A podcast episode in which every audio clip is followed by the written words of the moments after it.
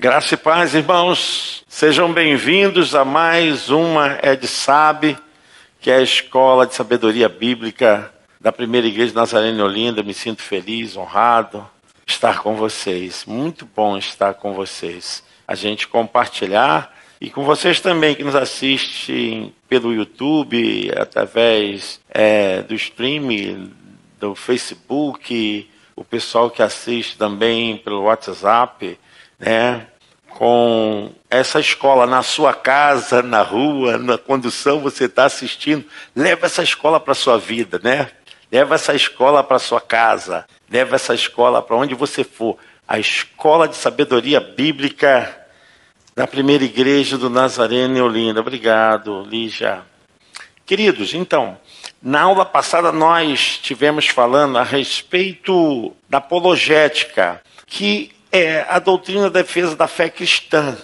E com a apologética, como nós trabalhamos, vimos que desde Adão do Éden, chegamos até Jesus, que a apologética foi manifestada para defender a fé, os propósitos e a vontade de Deus na vida do seu povo e de todos aqueles que querem servi-lo.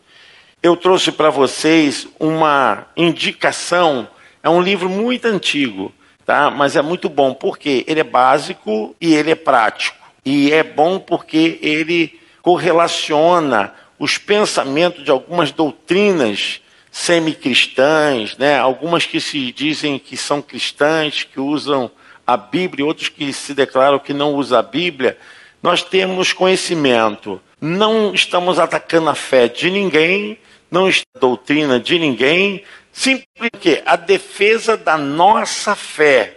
Porque se você não conhece a sua fé pelo registro da Bíblia, você vai ficar como alvo de ataque para qualquer tipo de falso ensinamento, de coisas que venham confundir a sua cabeça. Então, a ideia aqui nós não queremos atacar doutrina e religião de ninguém. Queremos defender a nossa fé cristã. E aí nós nos baseamos aonde? A Bíblia, que é a fonte da revelação de Deus, depois de Jesus, é a maior revelação, e através da Bíblia é que nós vamos defender a nossa fé, porque cremos nas Escrituras, cremos que ela é divinamente inspirada por Deus para cuidar da nossa fé, para nos orientar, para nos dirigir. Então, o nosso interesse não é atacar a fé de ninguém, doutrina de ninguém, mas queremos que você saiba, tenha conhecimento através das Escrituras, o propósito de Deus para a sua vida e o cuidado que você tem que ter para que não seja ludibriado, enganado através de ensinos antibíblicos. Qualquer pessoa pode praticar uma coisa antibíblica. É só fazer daquilo que ele pensa, que ele acha, uma doutrina e formar um grupo de pessoas, seita, um grupo de pessoas, se forma uma seita. Heresia é o ensinamento que está fora das escrituras. Então se torna uma seita e heresia.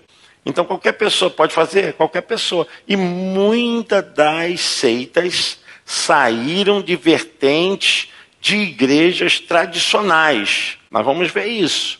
Algumas que surgiram, né, se colocando como como doutrinas de Deus que não tem base bíblica, que refuta, que sai fora do escopo bíblico. Então, se torna uma seita, né? E nós vamos falar algumas dessas seitas aqui. Volto a dizer, não queremos atacar ninguém, mas queremos fazer apologética, a defesa da fé cristã. Porque você vai levar a mensagem de Deus, você que vai discipular alguém, você que vai cuidar dos seus filhos ou dos, da sua casa, pelos cuidados cristãos, como você vai saber se aquilo é heresia, se aquilo tem um, fundo é, de determinada é, ação antibíblica ou não, somente com apologética, usando a Bíblia para defesa da fé. Tá? Algumas coisas que hoje nós enfrentamos, que as pessoas pegaram como costumes, como hábitos, e se transformou em doutrina. Na Bíblia não tem isso. Muitas coisas que as pessoas usaram, inclusive no meio pentecostal, tem muito disso. As pessoas, você quer estar num lugar separado? Você quer fazer um tipo de ação que você se sinta confortável pessoalmente? Amém. Agora, você dizer que se os outros não fizerem isso, se não usarem essa forma, essas pessoas estão fracas, estão debilitadas na fé, isso já se tornou uma doutrina. Então, é antibíblico. É antibíblico. Então, a gente tem que ter cuidado, porque muitas vezes é, determinadas igrejas andam em cima dessas doutrinas de sacrifícios, né? Para manutenção de uma busca com Deus, mas que se apega a sinais, se apega às coisas, como eu falei, de sacrifício, que isso não tem nada a ver com o evangelho, mas isso acaba se tornando o quê? Uma doutrina para a igreja. Quem não fizer está errado. Quem não fizer não é santificado, não é separado para o ministério, não é colocado para o trabalho da obra de Deus. Então, isso é uma heresia. Então a gente tem que ter muito cuidado, saber o que é realmente que é doutrina praticável dentro das Escrituras e aquilo que é usos e costumes e hábitos dos homens, né? É bom, é bom, mas é doutrina? Não é doutrina. Você viram que Jesus ele soube lidar com muitas situações dessas, né? Que viram os discípulos de Jesus, né, pegando espiga, comendo sem lavar as mãos. O que, que era isso? Isso era um costume. Ah, então cada um é, faz de acordo com o que acha e pensa, e se não tiver de acordo com a Bíblia, isso se torna uma doutrina herética. Então, gente, eu queria passar aqui, antes da gente entrar, a respeito é, do que nós vamos, assim, falar, ou tentar falar, porque é muita coisa. Pode passar aí, Bira. Tá aí, ó. O cristão deve saber identificar os falsos mestres e seus ensinos para não ser enganado ou até mesmo desviado da verdadeira palavra de Deus. Você tem que conhecer. Como estudamos apologética, que é fazer a defesa da fé e não atacar outras religiões, mas, enfim, cuidar de orientar, ensinar e proteger a fé cristã. Irei classificar crenças que não usam a base bíblica de maneira correta, outras que nem a Bíblia é utilizada e criaram ensinos que se tornaram antes bíblicos, né? Se tornaram coisas fora da Bíblia secretas, tá? Embora algumas possam dizer que não são religião, mas tem culto. Se tem culto é religião. Se tem oração, se tem reza, se tem movimento de busca transcendental, é culto. Então, tá aí a maçonaria, que é uma religião secreta, né? Que também J. Cabral fala que como tem as práticas e ações que pertencem somente a eles, que não podem ser publicadas, que não são coisas assim transparentes, é uma seita secreta. Teosofia, rosacrucionismo, esoterismo e etc. Pseudo-cristã é aquela que eu falei, que tem um pedaço. O fato de ter alguma coisa da Bíblia e no seu todo se contradiz, a gente tem que ter cuidado, tá? Tem que ter cuidado mormonismo, né, que é a igreja dos mormos, testemunhos de Jeová, ciência cristã, etc. Não dá para eu colocar tudo, botei só algumas. E vem as espíritas. As espíritas estão muito ligadas à herança que nós recebemos é, como religiões afro. É, que veio da África, é, e tem outras que tiveram a mutação no próprio país, como a gente vai ver, que saíram desses movimentos e criaram suas próprias crenças, que também não tem nada a ver com a Bíblia. Vocês acreditam que uma época eu estava dirigindo uma congregação e uma irmã se converteu, né? Na verdade, ela já era evangélica. E ela ia para os cultos, participar da Santa Ceia, mas às segundas-feiras ela fazia uma mandinga na casa dela. Fazia mesmo. E quando eu soube, eu tive que explicar a ela, mas ela tinha ainda uma herança, né, dessa fé que não foi trabalhada com apologética. Olha aí, ela achou que não tinha nada a ver. Então tá aí, espírita. kardecismo, LBV, racionalismo cristão, etc. Aí vem as afros brasileiras, aquelas que eu falei que vieram da África e aqui tiveram mutações, né? A Umbanda, Quimbanda, Candomblé, o voduísmo, cultura racional e santo daime. Então, são coisas que tiveram uma transformação aqui no próprio país. Então, o que, que eu quero que vocês entendam muito bem é que nós temos a Bíblia que defende a nossa fé, é a base de regra da vida do cristão, as Escrituras Sagradas. Eu quero é, trabalhar essa coisa que era falado já desde o Antigo Testamento. Deus já havia feito apologética com a saída do povo do Egito, porque o povo do Egito já tinha muitos costumes, já transcendentalismo, né, dessa coisa de espiritualismo, essa coisa que confundia as coisas que Deus estava dando com as religiões pagãs. Então, segundo a palavra do nosso Deus, tais práticas que eram busca de feitiçaria, é, busca é, dos espíritos dos mortos, com ofertas, com sacrifício de animais, relacionado a esse tipo de tratamento para os deuses, a Bíblia condena e chama de feitiçaria.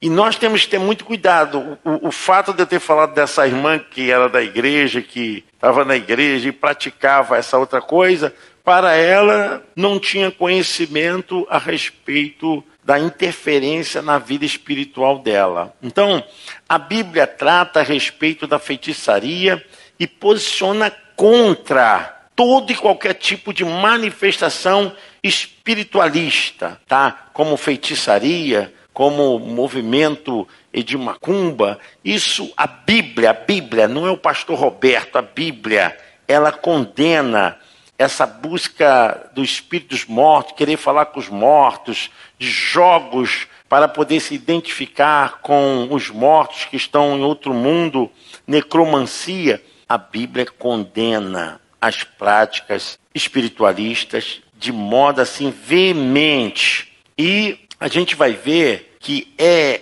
uma ação de Deus falando a respeito de que tais pessoas não herdarão o reino dos céus. Então, eu quero que você saiba muito bem que isso é a doutrina da Bíblia, é o conjunto de regras e normas que rege a vida do cristão. A Bíblia. Então, ela diz isso. É, Apocalipse 22, 15, vamos ver a respeito disso. Fora ficam os cães, quem? Os feiticeiros todos que buscam a transcendentalidade, a feitiçaria, a mediunidade, chamando por nomes, é, entidades e, e falando com os mortos, tudo isso é um ato de feitiçaria. A Bíblia diz: os impuros, assassinos, os idólatras, aí também os idólatras, né? É, é uma questão que às vezes confunde muito a mente das pessoas. Porque o evangélico, ele só tem um único Deus. Né? Nós só cremos em Jesus Cristo como único Deus. Jesus Cristo que veio aqui encarnado e viveu entre nós, morreu e ressuscitou. Então, só um mediador entre Deus e os homens, Jesus Cristo, homem. Então, a idolatria também é uma coisa muito forte, né? O povo se agarra muito à matriz, é, algumas figuras para buscar a Deus, infelizmente. É, eu digo assim, biblicamente, né? E todo aquele que ama, prática, amem e, ama e pratica mentira, né? Aí já está falando, ficarão fora do reino dos céus. E a Bíblia também fala aí, o Bira, Apocalipse 21, 8, serão castigados no lago de fogo e enxofre no final do milênio. Há uma. Quanto, porém, aos covardes, aos incrédulos, aos abomináveis, aos impuros e aos feiticeiros. Quando fala feiticeiro, é o que pratica magia, o que pratica mediunidade. Então, ah, irmão, não tem nada a ver, você é evangélico, mas você, por isso que não tem comunhão a luz com as trevas. Um determinado momento aí, parece que um, um cantor evangélico, né, foi cantar num lugar que. Eu não entendo essas coisas, tá? Eu acho que essa questão de fé a gente não pode misturar. Agora, um trabalho onde não tem envolvimento de fé, agora, quando se envolve a fé, se você estiver num culto qualquer e você envolve a fé, você pode estar envolvido, aliançado com uma coisa que Deus condena. Mas como as coisas estão tudo assim, não tem problema, não tem problema. É, essa coisa de não tem problema é aquela pessoa que não quer ser confrontado com a Bíblia, não quer ser confrontado com as Escrituras. E aí abre essa brecha aí para tudo. É, então a palavra do Senhor, ela não se coaduna, não se condiz com esses tipos de manifestações de práticas, né? Então, todas as práticas de feitiçarias com contato com pessoas que foram mortas, a Bíblia condena. A Bíblia condena, condena. Então, não temos que negociar aqui. É o que nós vamos ver que algumas dessas é, é, seitas praticam, né? E não tem como o cristão participar de uma coisa, se envolver, se não guardar a palavra de Deus, tá? Então, segundo a palavra do Senhor, tais práticas não condizem com a verdade revelada de Deus acerca do estado dos mortos. Salmo 6, versículo 5, vamos deixar registrado. Pois na morte não há recordação de ti. No sepulcro, quem te dará louvor? Não tem como. É, Salmo 13, 3 também revela que não se condiz com a palavra de Deus. Atenta para mim, responde-me, Senhor, Deus meu, ilumina os olhos, para que eu não durma o sono da morte. Então, depois que entra no sono da morte, é, Salmo 115, 17 também fala a respeito disso. Os mortos não louvam o Senhor, nem os que descem a região do silêncio. Não tem como. É, Eclesiastes 9, 5 versículo 6, 9, 5, depois versículo 6 e versículo 10. Porque os vivos sabem que hão de morrer, mas os mortos não sabem coisa nenhuma. Porque não tem contato. Nem tampouco terão eles recompensa, porque a sua memória jaz no esquecimento. Verso 6. Amor e ódio e inveja para eles já pereceram, né? 10. Que faz. Para sempre o 10 do Bira, o versículo 10. Eclesiastes 10 tudo quanto tiver a mão para fazer, faze conforme as tuas forças, porque no além, para onde tu vais, não há obra, nem projetos, nem conhecimento, nem sabedoria alguma. Não tem mais como. Eu estou dando essas bases porque a gente vai entrar aqui no assunto e a gente vai ver que a Bíblia não corrobora com certas práticas. É, João 14, de 1 a 4 também. Eu vou lendo aqui alguns versículos para vocês não se turbe o vosso coração, credes em Deus, credes também em mim. Na casa de meu pai há muitas moradas, se assim não fora, eu vos teria dito, pois vou preparar-vos lugar. E quando eu for e vos preparar lugar, voltarei e vos recebereis para mim mesmo, para que onde eu estou estejais vós também, e vós sabeis o caminho para onde eu vou. Jesus está falando para os discípulos que não tem uma outra alternativa, né? Eu sabia que se não seguisse aquilo, não teria a vida eterna. Então, há uma série de ensinos diabólicos, demoníacos, que tenta distorcer a palavra de Deus. Como algumas pessoas vão buscar, falar com os mortos, falar com parentes que faleceram, e receber recado, e psicografado, e ouvir a voz da pessoa. Então, nós estamos lidando com manifestações e representações de imagem de voz que são manipuladas pelos demônios. Entendeu? É uma coisa assim que é para ser estudado com muita calma, mas a gente consegue entender. Porque às vezes as pessoas no desespero, querendo matar saudade, tentando é, receber conforto de um ente querido, infelizmente cai nesse engodo, né? Nesse engano. Infelizmente, muitos recuaram na fé em Jesus Cristo e era o cuidado que o apóstolo Paulo tinha em eles deixarem o ministério da graça para se envolverem com a lei. Era um recuo na fé. Hoje nós temos esse recuo na fé de várias formas, né? Tem crentes que, que gostam de ler é, horóscopo, é, ver carta de tarô, é, jogos de búzios, né? Eu não sei como uma pessoa que tem fé em Deus pode não ter certeza do amanhã. Então isso é um problema de que apologética, defesa da fé, a pessoa não tem garantia da fé. É, então são coisas abomináveis, são coisas que Deus, inclusive existe um texto lá em Êxodo que é muito forte, muito forte, mas eu entendo pela questão da lei, como que se se Deus permitisse que isso continuasse, ia levar todo o seu plano para a destruição. Então eu não vejo isso como um ódio de Deus, como Deus que tem ira, não. Eu vejo isso como um cuidado de Deus de eliminar o mal antes que ele cresça. Entenda? E por isso que a gente tem que estudar a hermenêutica e a exegese, porque senão é complicado. Mas como é que Deus manda matar? Nesse caso, era necessário para que não houvesse uma contaminação, mas aquilo Deus colocou como lei. Se Deus como colocou como lei, a gente não está discutindo aqui direitos humanos. A gente tem que entender isso. O que está lá no Velho Testamento é coisa assim de lei. E Deus sabia que o povo tinha uma necessidade dessa manipulação, desse sincretismo, né? dessa coisa de buscar o transcendental através da magia, da feitiçaria, e Deus estava preocupado com isso. Agora, esse texto que eu vou dar para vocês é um texto muito duro, mas está na Bíblia. Não estou dizendo que isso aqui se tornou uma doutrina, mas se tornou a lei de Deus para aquele tempo, para o cuidado do povo. E aí, realmente é difícil. Êxodo 22, 18. O que está escrito aí? A feiticeira não deixarás. É duro, né, gente? Então, é uma coisa que a gente tem que, se não entender o texto, vai criar um pretexto.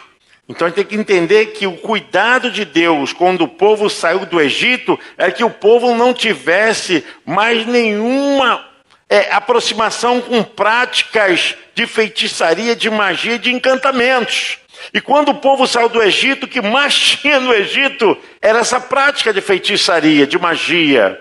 Então, quando o povo saiu, não só saiu o povo de Deus, não só saiu os judeus do Egito, saíram também egípcios e outras nações que ali estavam escravizados, que tinham também os mesmos costumes do, Egiptos, do, do egípcios. Então, essa palavra de Deus aí em Êxodo 22, 18, era uma lei. E essa questão da lei a gente não discute. Só quem pode quebrar uma lei é outra lei. Vocês entenderam? Mas existiu o cuidado de Deus aqui para que o povo não deixasse proliferar essa ação.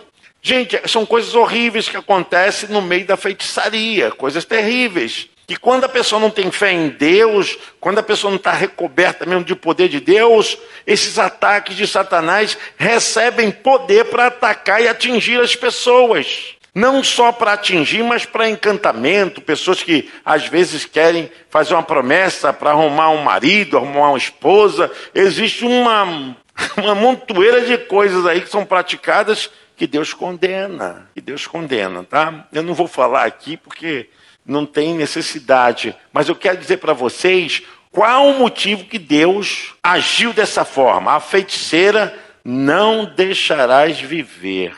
Quando eu estava estudando é muito duro, mas se Deus não fosse enérgico em botar uma lei, o povo viveria um pandemônio na fé, seria uma bagunça na fé. Deuteronômio capítulo 18, do 10 ao 14, também há uma revelação aí. Olha só o que, que a Bíblia diz. Vocês veem a apologética lá no VT. Não se achará entre ti quem faça passar pelo fogo seu filho, olha aí, ou sua filha, nem adivinhador, nem prognosticador, nem agoreiro, né? Na, no meu tempo tinha muita rezadeira, né?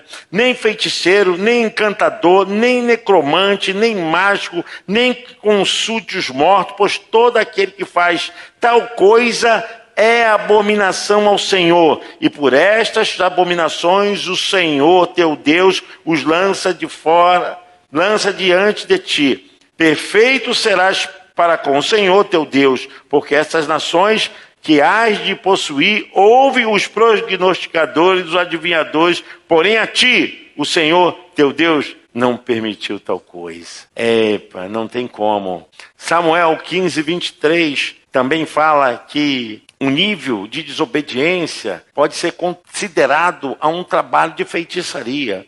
Às vezes as pessoas levam isso muito assim, a coisa de só menos, não tem nada a ver. Olha, não tem nada a ver aí. Às vezes é uma desobediênciazinha pequenininha. Não.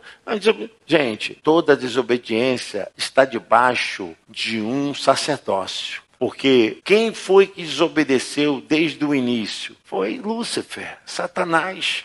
Então, todo aquele que desobedece acaba estando alinhado com luz. Uma mentiria aqui, uma mentira para a mãe, para o pai, para o esposo, para a esposa, para o patrão, para o pastor, para não sei quem, para o líder. Pessoas mentem assim, tem nada a ver. E eles não sabem como isso aqui gera uma maldição tão grande. Uma maldição tão grande. Então, 1 Samuel 15, 23. Porque a rebelião é como o pecado de feitiçaria e a obstinação, né? A permanência é como idolatria e culto a ídolos do lar, visto que rejeitaste a palavra do Senhor, ele também te rejeitou a ti, para que não sejas rei. Aqui a feitiçaria é considerada como um pecado grave, grave, tá? Pecado grave. Então, a gente vai ver como a palavra do Senhor já orientava e tem falado aos nossos corações. É muito preocupante porque algumas pessoas estão praticando esse tipo de feitiçaria porque tem a feitiçaria aí de uma linha suave, tranquila, e as pessoas não entendem que toda desobediência às escrituras é uma rebelião. Não importa, tá? Como tem uma linha de feitiçaria do bem, uma linha de feitiçaria do mal. Gente, isso é coisa para enganar. Não tem isso na Bíblia. Então, Levítico 20, verso 6 também, Deus fala a respeito disso. Quando alguém se virar para os necromantes e feiticeiros para se prostituir com eles, eu me voltarei contra ele e o eliminarei do meio do meu povo. Mais uma vez, aquela ação para não infeccionar todo o corpo. Tem que ser retirado aquilo que está inflamado. É, Levítico, não, segundo os reis 21, verso 6. A coisa era tão grande essa prática que isso chegou ao nível de sacrifícios humanos, né? E queimou a seu filho como sacrifício, adivinhava pelas nuvens, era agoreiro e tratava com médios e feiticeiros. Prosseguiu em fazer o que era mal perante o Senhor para provocar ira. É, segundo os reis 23, 24, olha só. Aboliu também Josias, os médios, os feiticeiros, os ídolos do lar, os ídolos de todas as abominações que vinham na terra de Judá e em Jerusalém, para cumprir as as palavras da lei estavam escritas no livro que o sacerdote Uquias achara na casa do Senhor. Antes dele não houve rei que lhe fosse semelhante, que se convertesse ao Senhor de todo o coração, de toda a sua alma e de todas as suas forças, segundo toda a lei de Moisés. E depois dele nunca se levantou outro igual. Josias foi um dos melhores reis de Judá, que ainda quando era pequeno tinha o seu coração voltado para Deus e ele fez com que retirasse todas essas práticas que já estavam no meio do povo de Deus. Gente, é também semelhante com o que Acabe fez. A gente vê que Acabe casou com Jezabel. Jezabel trouxe a prática da sua nação para a nação de Israel. E acabou o quê? Acabe é um homem fraco, né? Quando se fala assim que o homem é Acabe, é porque ele é fraco, ele é mandado pela mulher. Homem que é mandado pela mulher é um homem fraco. É, é fraco. Então, ele tem que saber o seu lugar no mundo espiritual dentro de casa, o seu lugar espiritual ao lado da sua esposa, o seu lugar espiritual na sociedade. Né? Tem homens que gostam de molezinha também. Não estou falando isso que as mulheres é que fazem, não. Homem gosta de molezinha. É, esmolinha, é esmolinha. E a mulher vai tomando lugar, tomando lugar, por quê? Porque ele não faz, né? Então, quando as pessoas falam assim, ah, pô, esse cara é Acabe, é não é porque ele é sem vergonha, não, é porque ele é fraco. E Acabe foi um homem fraco mesmo. Jezabel mandou nele ao ponto de fazer do reino uma bagunça. Ele perdeu a força. E quando ele perdeu a força, ele quase levou a nação para a destruição. Quem foi lá acusar Acabe? Quem foi lá falar que Acabe parasse com aquilo? Quem foi, irmãos? Quem foi? Profeta Elias. Elias que foi lá. Você é um incircunciso, um feiticeiro, fizeste a nação de Israel pecar, levantaste poste ídolos na entrada da cidade, colocaram os baalins dentro do, do, lugar da arca da aliança. Elias foi o cabra macho, mas pagou um preço. Né? É por isso que muitos pastores estão pagando preço aí. Denunciar pecado não é mole, não. Né? A mulher falou: Olha, hoje mesmo eu vou querer a tua cabeça. Elias fez o quê? Meteu o pé. É. Então, gente, é, eu estou falando isso tudo porque nós vamos passar por algumas seitas e comentar algumas situações, e vocês já estão sabendo a base bíblica disso. Deus condena essas práticas. Culto aos mortos, falar com os mortos, acender vela para os mortos, fazer busca para que haja revelação e manifestação dos mortos, Deus condena, nunca aceitou. É segundo de Crônicas 33, é, é a repetição, é a repetição. É Isaías 8, 19 e 20. Isaías 18, 19 e 20. Quando vos disserem, consultai os necromantes e os adivinhos que chilreiam e murmuram, caso não consultará o povo ao seu Deus, quer dizer, vocês estavam buscando essas práticas, essas coisas, falando assim, ué, o povo não vai buscar mais a Deus, não? Tem uma coisa que eu falo aqui na igreja, agora vocês vão entender esse texto de Isaías. Que eu falo assim, é o seguinte: tem gente que tem fé na fé da profeta, do profeta, tem fé na canela de fogo, tem fé no monte que fumega, tem fé é, no copo com água, tem fé no palito, tem fé no pano, mas não tem fé em Deus. É o caso disso aqui. Eu sempre falo, macumbeiro gospels. São eles. O povo estava fazendo isso. Eles estavam colocando a fé dele em consultar quem consulta os mortos, quem faz feitiçarias, quem adivinhava. E, e, o texto diz: Não consultará o povo ao seu Deus? É uma pergunta. Esse povo não fala com Deus, não? Tem gente que bota assim né, no YouTube: Quero ouvir uma palavra. Eu vou arrumar é uma caixinha de surpresa só com cacetada. Quero ver o pessoal tirar e ver cacetada. Se converta, arrependa do seu pecado.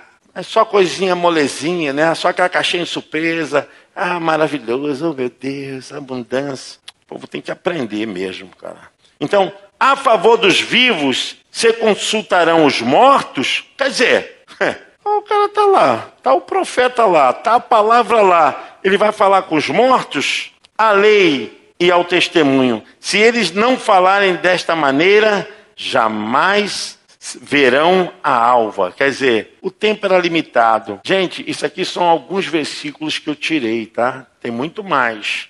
Ezequiel 13, 18 e 20, Bira, também.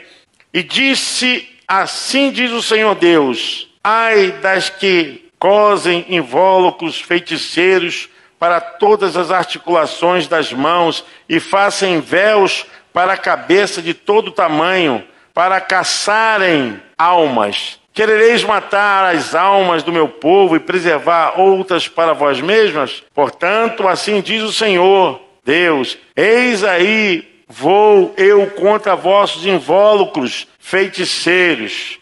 Quer dizer, tinha toda uma preparação, com véu, com toda a artimanha, com que vos caçais as almas como aves, e as arrancarei de vossas mãos, soltareis livre como as aves as almas que prendeste. Então, Deus estava falando que já existia um bocado de gente já presa a essa prática. E Deus falou: Olha, eu vou soltar essas almas como se solta as aves presas. Ah, Jesus Cristo, né? Malaquias 3:5 Chegar-me-eis a vós outros para juízos, serei testemunha veloz contra os feiticeiros e contra os adúlteros e contra os que juram, contra os que juram falsamente e contra os que defraudam o salário do jornaleiro e oprime a viúva e o órfão e tosse o direito do estrangeiro. E não me teme, diz o Senhor dos exércitos. Gente, olha, tem Miqueias 5:12, Gálatas 5:19, 21, e tem também primeiro de Crônica 10, 4, naquele caso de Saul, tem primeiro Crônicas 10, 13, 14 e vai embora. A Bíblia, ela fala e não tem nenhuma concessão para esse tipo de prática dentro da fé cristã. Não tem como, né?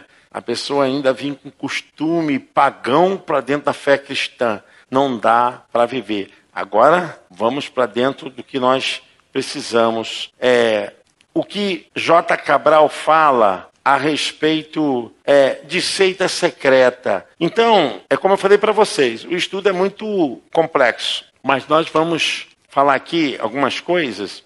Ele fala aqui da maçonaria, tá? Ele fala da maçonaria. Não sei se dá para vocês verem aí, né? A prática iniciante para o neófito na fé maçônica. J. Cabral fala: Eu não sou maçom, nunca fui maçom, nunca entrei numa loja maçônica, mas é a literatura que está falando. Isso aqui eu estudei em 1980. É um livro que se mantém de pé. Então, ele trata que a maçonaria é uma sociedade secreta de fins filantrópicos, humanitários, com uma filosofia religiosa semelhante ao deísmo inglês do começo do século XVIII, né?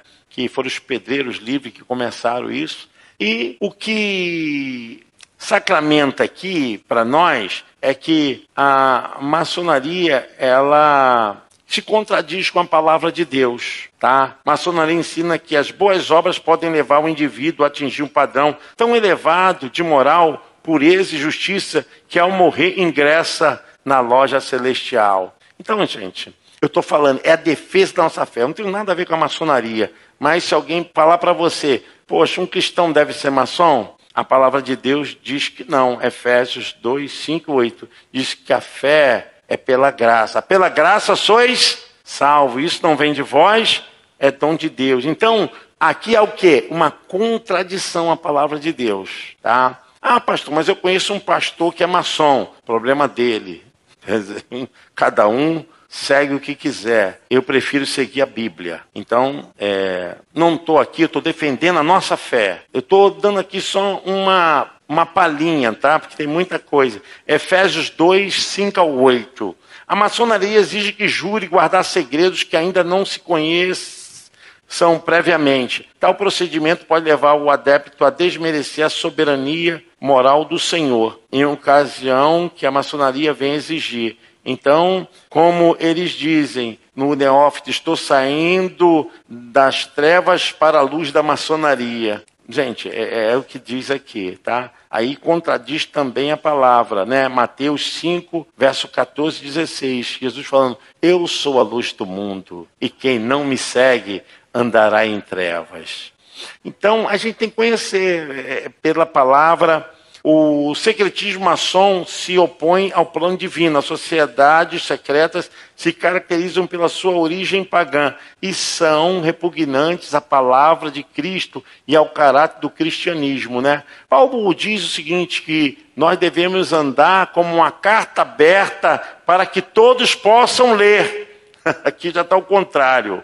Então, e a palavra nos proíbe o julgo desigual, né? Quando eles dizem que dentro da sociedade todos são irmãos, todos são iguais, e a palavra de Deus não diz isso. Né, que nós não podemos andar com julgo desigual. A maçonaria é uma sociedade que prega a fraternidade, ou seja, a comunhão entre todas as pessoas. Exige que se jure solenemente fraternidade entre os seus adeptos, como admitir isto se Cristo disse não poder haver comunhão entre a luz e as trevas. Então é algo complicado. As pessoas vão dizer o seguinte: como eu tenho amigos que são, problema deles. É, aí eu, ah, mas lá não tem, mas tem oração, tem reza, tem Bíblia, tem Alcorão, tem cruz, mas não é culto, é culto sim. Então a gente está dizendo o seguinte: a palavra de Deus nos proíbe o julgo desigual com os infiéis e ordena que saiamos do meio deles. Aí, 2 Coríntios 6, 14 ao 18 e 1 Coríntios 15, 33. Gente, tem muito mais coisas. Eu vou correr porque senão a gente vai ficar preso aqui a esse ensinamento, tá? A teosofia também a gente pensa que não, mas é um pensamento filosófico que tem crescido no Brasil. Conforme a Perfect Liberty também, é um pensamento é, filosófico que tem crescido. Vocês sabiam que é, essas seitas, esses movimentos espíritas, eles tiveram um crescimento assim exponencial. Eles não têm uma representação igual nós, evangélicos e católicos, mas eles cresceram exponencialmente. Quer dizer, muita gente foi buscar esse tipo de prática, cresceram exponencialmente, tá? E aqui nesse caso da teosofia, é, eu, eu separei aqui um, um, pedacinho, porque é muita coisa, mas tá? eu acho legal. Se vocês puderem adquirir esse livro, tem na Casa de Sebo, é mais barato. Né? Vocês encontram 18 reais esse livro usado. O termo teosofia vem do grego e significa literalmente sabedoria divina. Sociedade teosófica é uma organização religiosa, embora não seja no sentido comum. Hum. Segundo a definição da própria sociedade, é uma sociedade de pessoas de boa vontade de todas as raças e religiões que lutam pelas relações melhores entre os indivíduos e as nações. Cadê Cristo aqui? Cristo não está aqui presente. Aí vem naquela questão né, da boa prática, é, de princípios é, universal, humanitário, encorajar as pessoas, é, a busca da ciência. Então, é, é, uma ramificação do espiritismo, né? A gente vai ver isso lá no espiritismo kardecista, que também pratica isso. Eles até tem o evangelho segundo Allan Kardec, né? O evangelho que é a revelação maior. Vocês sabiam disso? É a revelação. Microfone, microfone, microfone, Adalberto. Fala no microfone. Não, fala no microfone. Então a gente tem que entender porque são coisas que têm até semelhança, mas não são iguais. Temos que ter cuidado. É só a confirmação, pastor, do 2 Coríntios 6, 14 ao 18, que a irmã também me perguntou. É isso mesmo. É, é Fala sobre Cor... julgo desigual, né? Isso. Exatamente. É, e o outro foi 2 Coríntios o quê? 1 Coríntios. 1 Coríntios. É, deixa eu ver aqui, meu irmão. Agora já foi. Foi no livro que você ouviu. Já passou. Quanto? 1533. 1533, né? É. 2 Coríntios 6, 14, 18. Isso. E 1 Coríntios 15. 33. Ah, obrigado. Se tivesse a língua presa, faz clique, clique, clique. É. Então, gente, a Sociedade Teosófica, ela é americana. Ela foi fundada em 1875, em Nova York, por uma russa, tá? Madame Helena Blavatsky. Então, ela começou essa busca através é, dessa forma mediúnica, né? Espírita, tá? Ela aqui, ó, dá até para assustar.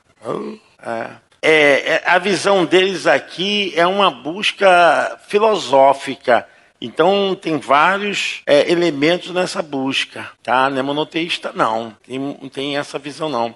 Aqui tem ela e aqui a continuadora dela. Então, assim, o que, que eu vejo aqui, dentro dessas considerações, ah, os teosofistas não têm fundamento na Bíblia, como eu falei para vocês. Jesus Cristo não é o centro da visão deles. Então, aí já quebra Isaías 2:6 e fala também Mateus 7:21 e João 1:12. A entrada no reino dos céus não é pela reencarnação. Então eles usam a reencarnação como é uma linha de segmento aí de outras doutrinas espíritas, né, que a gente vai ver também que usam esse mesmo procedimento de prática, né? É onde crê que a mutação, né, que a pessoa vai pagar ou ela vai melhorar através dessa mudança quando nasce em outro corpo, quando nasce é, representando uma, uma representação de animais. E... Então, a união das igrejas é antibíblica, como eles fizeram essa. Por isso que eu falei, Gisele, essa união de religiões. Gálatas 1,8 e João 10,11.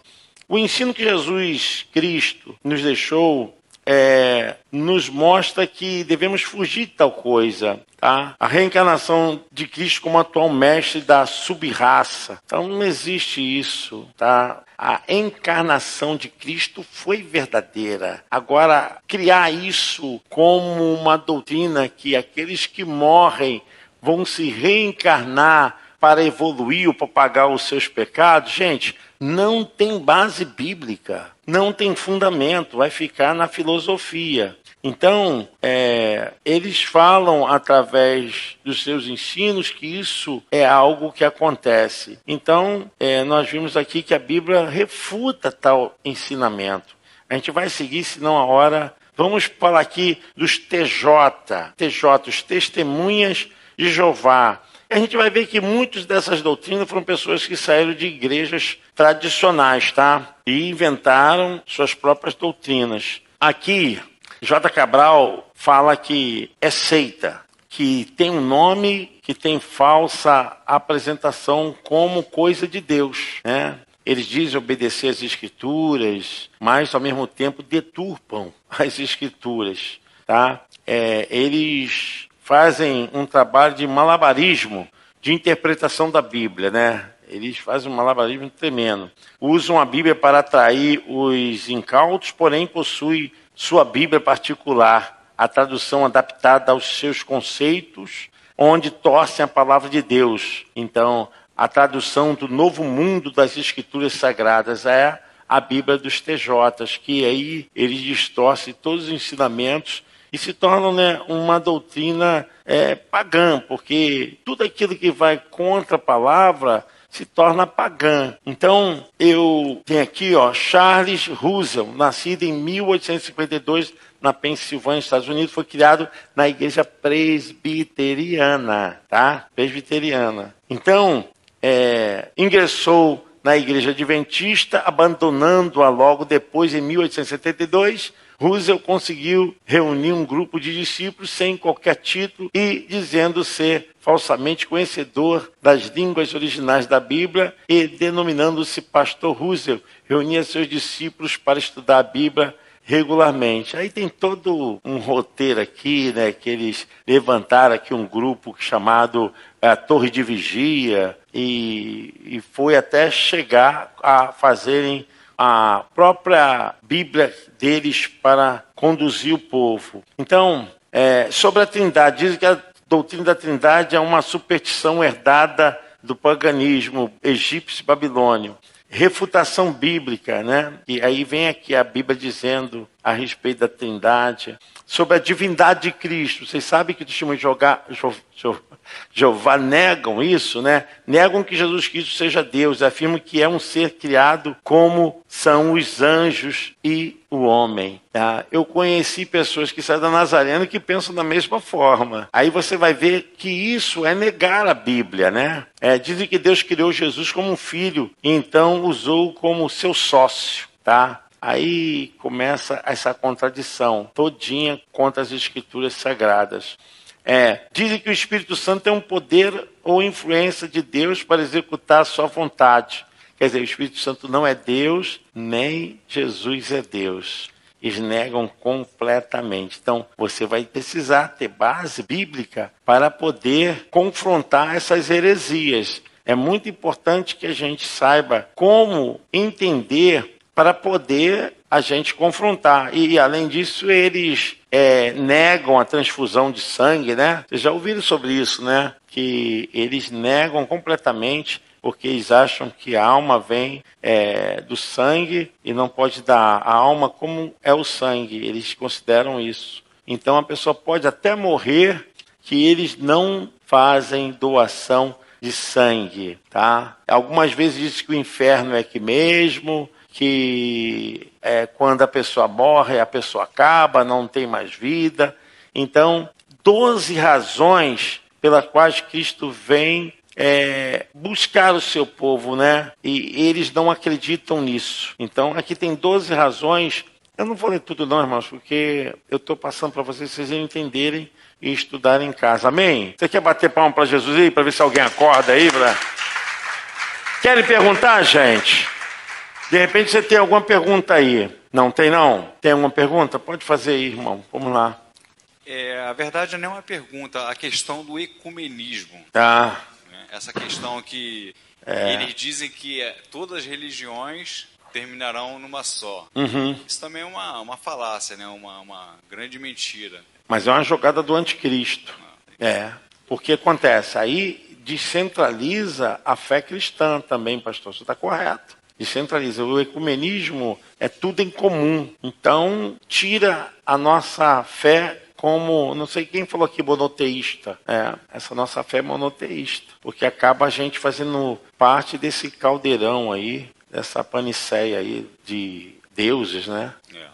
E outra questão também é deixar bem claro aqui que essas questões de feitiçaria depois, após a morte, em Hebreus capítulo 9, versículo 27, fala que cabe ao homem morrer sua vez. o juízo. Né? Então, após esse... isso, segue é, o juízo. Mas isso acontece, pastor, é, eu creio que nós precisamos ensinar o povo. A nossa função nesse quesito é dura, porque ninguém quer se dedicar a aprender. Muito difícil. Eu digo ninguém, não literalmente, mas são poucos. Porque as pessoas querem reteté, quer fogo, quer ver sinais, quer ver anjo, 4x3, quer ver figura, não sei de quem no céu, mas não quer estudar a Bíblia. E a questão da apologética é isso, a defesa da própria fé, né? Porque muitas vezes eles chegam, eles chegam, assim, é, sorrateiramente, né? Isso. Que nem os próprios testemunhos de Jeová que dizem crer em Jesus, isso. mas totalmente distorcido. Eles falam exatamente isso. isso falam que creem em Jesus, mas depois vão dizer que em Jesus que fez tão perfeitamente a vontade de Deus,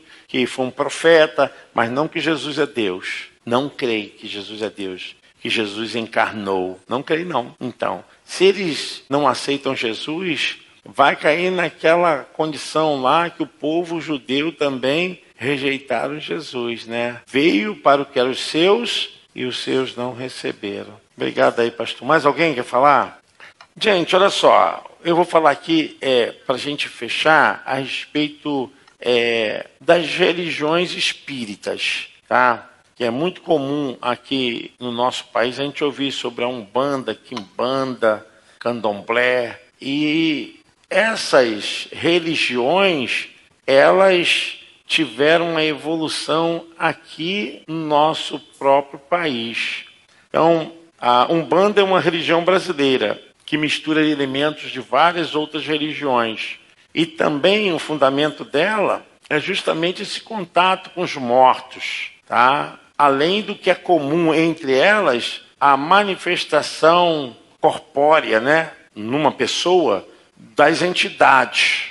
Aí se manifestam as entidades e tem aquela que é a maioral, que é a que domina lá o lugar, né, o terreiro, né? Então, a Umbanda, ela foi fundada em 1908 por Zélio Fernandino de Moraes, tá? E ela engloba muitos elementos muitos elementos, né? É, alguns elementos desses que tem dentro da Umbanda tem na Igreja Católica, que são os santos. É, tem, tem isso também. É, mas a Umbanda não conseguiu colocar a Bíblia na sua prática de culto, não entrou, não conseguiu, né? Não dá para. Então, é, esse contato com os espíritos, já li todos os versículos para vocês terem ideia de que Deus refuta toda essa prática, né? Contato com os espíritos, é, evolução da prática, é, buscando falar com os mortos. Então, esse envolvimento todo de aconselhamento com os mortos, gente, isso é antibíblico, Deus condena. Então, tem essa prática, tá? A Bíblia diz claramente que é pecado tentar estabelecer, tentar estabelecer contato com os espíritos práticas espíritas são condenadas na Bíblia, que a gente leu aqui, Deuteronômio 18, 10 ao 12. A Bíblia ensina que se morrermos uma vez, depois enfrentamos o juízo. Hebreus 9, 27 e 28. Então não tem como. Então existe reencarnação. E os mortos não entram em contato conosco. Não tem esse contato. Bom, a Quimbanda também é conhecida pelo ramo também é, da ramificação da Umbanda. Quer dizer, uma parte saiu de outra e foi formando os seus pensamentos, né? E a, a, a Kimbanda pratica magia negra, né? Que são atos e práticas mesmo para matar, para deixar as pessoas aleijadas. E tem os, os costumes desde lá de é, chamar esses deuses, né? Na presença do congá lá, do altar lá, dos caboclos, né? E preto velho e, e assim. Então, é, a gente não pode ignorar que isso aqui ainda está em funcionamento, tá, gente? Porque as pessoas acham, ah, estou em Jesus, estou na fé. A Bíblia diz que nós estamos em guerra, guerra espiritual. Então, nós não estamos provocando a fé de ninguém, mas diante das Escrituras, essas coisas são abomináveis. Tá? Infelizmente, as pessoas acham que é, discriminação, que a gente tenta criar uma guerra é, religiosa, não é nada disso, pelo contrário, nós amamos essas pessoas, só não amamos o que elas praticam, não concordamos com o que elas praticam, porque é antibíblico, isso vai contra a nossa fé, tá? Então, não tem como a gente é, coadunar isso com a nossa fé. Gente, é, uma coisa também é a respeito de religiões que falam de práticas de boa vontade, tá? Eu quero dizer para vocês que toda religião que fala que a pessoa é salva por aquilo que ela faz, pela prática é, de filantropia, é, de misericórdia, que ela alcança salvação, isso é antibíblico, não existe isso. O contrário, nós somos salvos para praticar as boas obras, não as boas obras nos salvam. Então, todo salvo pratica boa obra, mas ele não é salvo pelas boas obras. Ele é salvo para praticar as coisas boas. As coisas boas, quando falamos aqui, é ser representante de Cristo para as pessoas. Então, a pessoa pode fazer o que quiser, fazer promessa para subir as escadarias da penha, é, para levar qualquer tipo de peso, algum sacrifício, e andar descalço, vai até a Aparecida do Norte, vai se arrebentando. Não é salvo. Nenhum esforço humano pode salvar a pessoa. Então, isso quebra muito a linha de algumas religiões filantrópicas. Claro que a gente tem que fazer filantropia, que é amor ao próximo, que é a prática de ajudar o próximo, mas essa prática não salva ninguém. O que salva é a fé em Jesus. Então as pessoas confundem muito isso. Tem pessoas boas, tem pessoas de bom, bom coração, pessoas dedicadas, mas estão no engano. Ah, teve uma vez uma irmã falou assim para mim, mas eu pedi para Nossa Senhora, não sei de quem, eu fui atendida. E o que, que o senhor acha isso? Bom, se a senhora foi atendida, não sei por quem, mas se resolveu o problema, graças a Deus, tá bom. Vou discutir. Tem que... Agora, Deus não leva o tempo da ignorância. Porque às vezes a pessoa aprendeu daquela forma ali, mas ela quer se encontrar com o Criador, com o Eterno, com o Todo-Poderoso. Infelizmente, bota um pedaço de pau, de gesso, né, para ela ficar se comunicando. Aí, por causa da ignorância, mas tem pureza no coração, Deus é poderoso para fazer infinitamente mais. Não que Deus concorde, mas Deus sabe o nível do, do engano que a pessoa está, do engano que a pessoa vê. Irmão Vitor levantou o dedinho, coçou a cabeça. Alguém pode levar um microfone lá para o irmão Vitor lá? O Adalberto aí? Não, irmão Vitor, o senhor que foi coroinha, é, né? O senhor tem história aí para falar, né?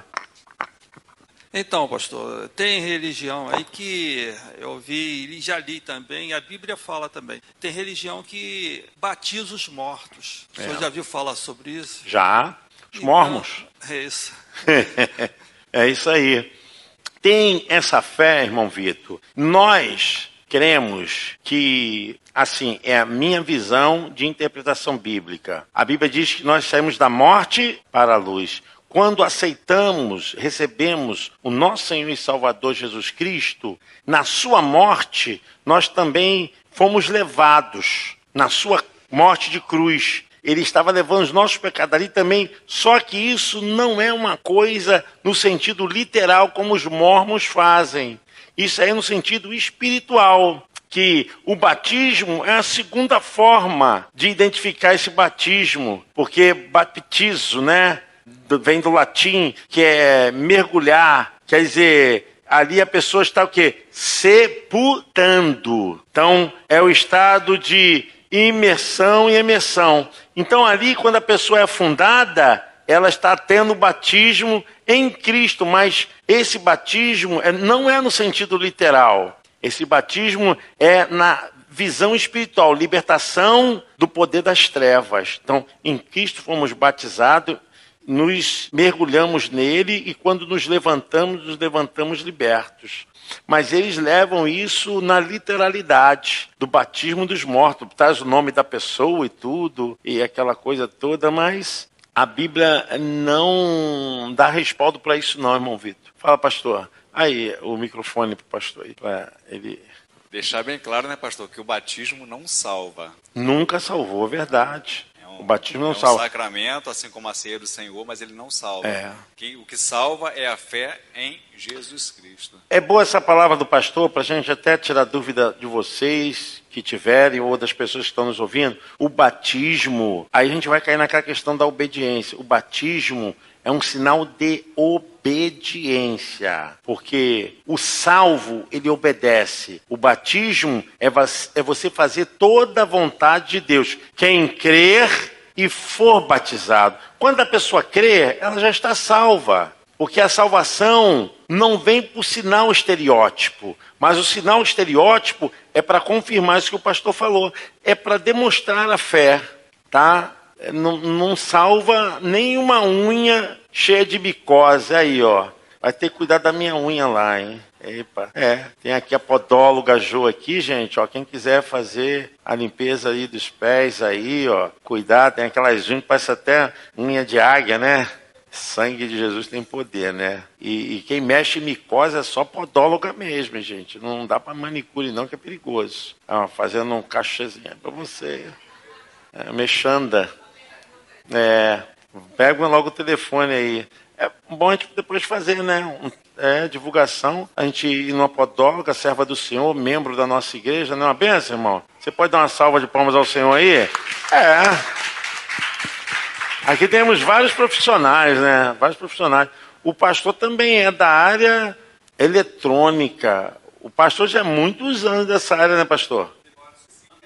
Aí, ó, né, uma área muito boa. O senhor desenvolve placas, né, pastor? Olha que bacana. Né? Tem tantas pessoas aqui com trabalho bacana na igreja, né? É bom a gente divulgar, falar. Então, irmãos, temos que ter o conhecimento. Com a apologética, que é a defesa da fé cristã, nós vamos evitar certas ações que possam trazer maldição para as nossas vidas. Inclusive, Deus condena o povo ter coisas erradas dentro de casa, porque tem gente que não faz essas coisas, mas mantém objeto, objetos dentro de suas casas. Cuidado, cuidado, porque esses objetos também são abominação ao Senhor tá? Pessoas que guardam na imagem, guardam lá é, coisa de mandinga, de coisa de. Tem gente que faz um bocado de coisa que ainda não se desfez, né? Então, cuidado, porque a palavra do Senhor não aceita esse tipo de prática. Gente, vale a pena vocês é, terem acesso a esse livro. É uma estratégia inteligente que Deus nos deu Pastor J. Cabral, não sei nem se ele é vivo, porque quando eu comecei a estudar em 1980, acho que já era velho, não sei. É, não sei. É, vê, vê aí, você está com a internet aí, vê, vê se o pastor J. Cabral ainda é vivo, porque ele é, já é, assim, o livro desde 1982 já existia. Eu não sei se ele Hã? Não, vou não. Vou não.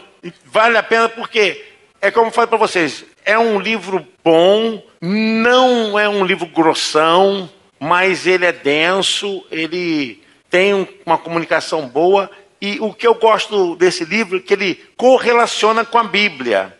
Todos os assuntos aqui, ele vai botar assim: a, a, religião aceita e vai botar o que a Bíblia diz. Isso aí tira muitas dúvidas a respeito de algumas doutrinas. É Religiões, Seitas e Heresias, J. Cabral.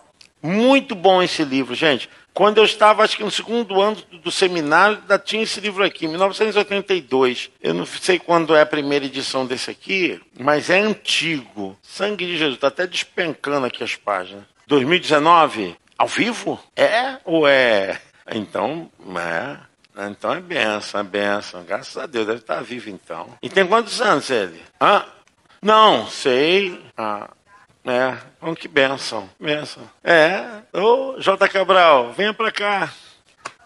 É, gente, Deus abençoe vocês. É, não terminamos, vamos ter uma aula com o professor Paulo, que também domina a área. Ele vai trazer o assunto dentro de religiões, seitas e heresias. Eu quero contar com vocês, amém? Professor Paulo é professor de hebraico, de grego, de teologia sistemática.